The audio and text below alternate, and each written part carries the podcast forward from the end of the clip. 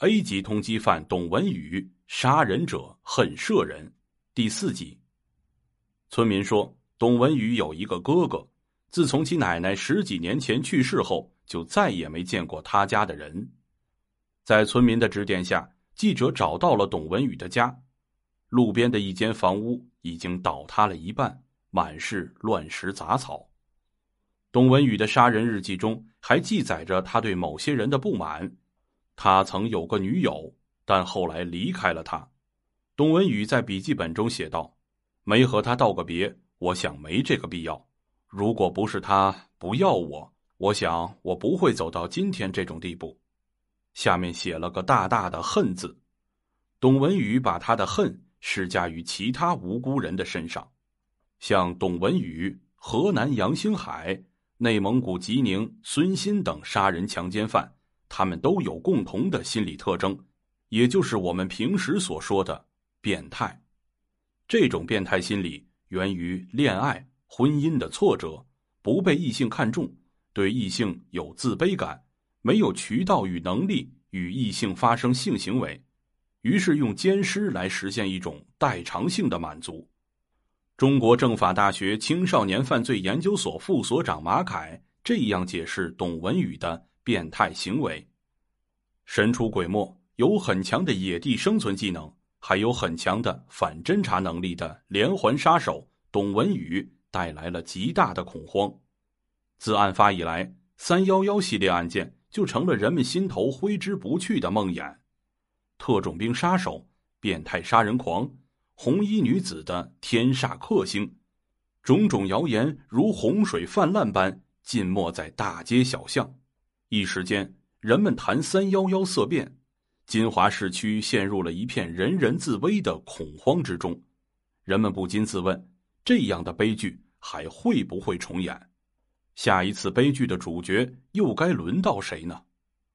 董文宇落网后，金华警方这样描述当时的情景：金华爱科医院不远处是金华大学城，若干学校坐落其中，恐慌自然也在学校里。蔓延开来。四月二十五日，金华职业技工学校的学生半山腰的火焰在各大论坛发表：“金华惊现多起连环杀人案，犯人尤其喜欢杀女性的帖子，警告各位网友晚上早点回家，锁好门窗，居住地不怎么安全的地方应多加小心，尤其是两个或两个以下的女性。”半山腰的火焰说。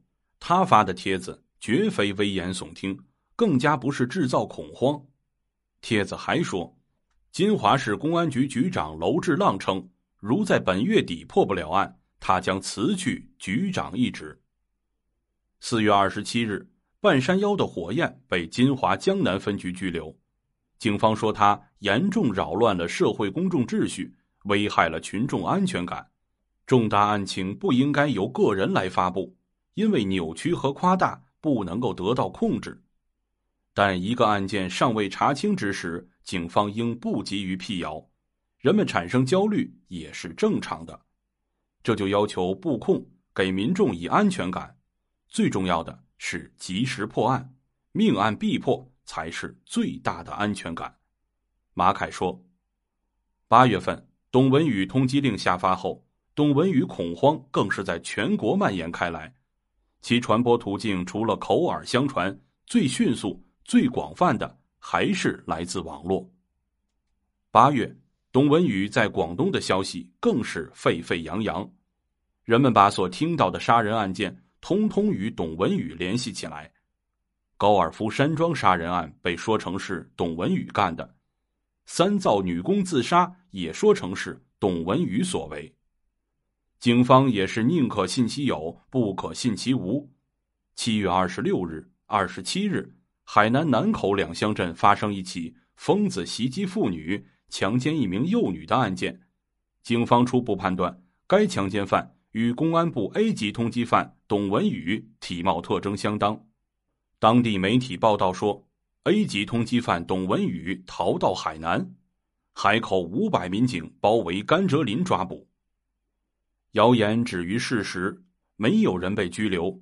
东莞的企业得到嫌疑人董文宇有可能流窜到东莞，望企业的企管人员做好招工把关、宿舍管理及安全防范教育的提醒。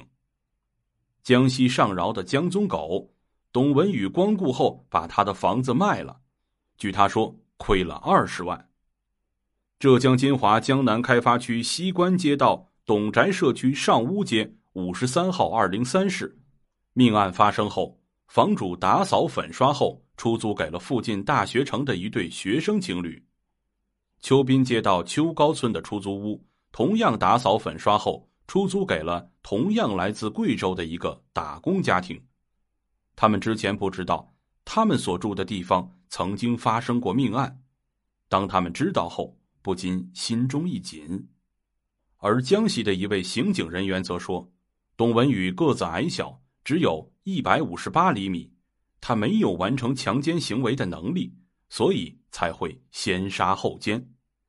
杀人日记的另一页，董文宇写道。真没想到我的人头值十万，自以为是烂命一条，没想到还有人出钱让我死。今天我来到云南边境，本想逃去缅甸的，可一想身边的钱已经所剩不多，出境后也是死路一条，还不如再回浙西杀个痛快。浙西即是金华。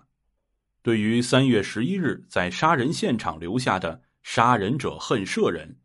金华警方估计，凶手如此嚣张，对金华似乎特别仇恨，可能曾被他们抓获过。凶手是在挑衅警方。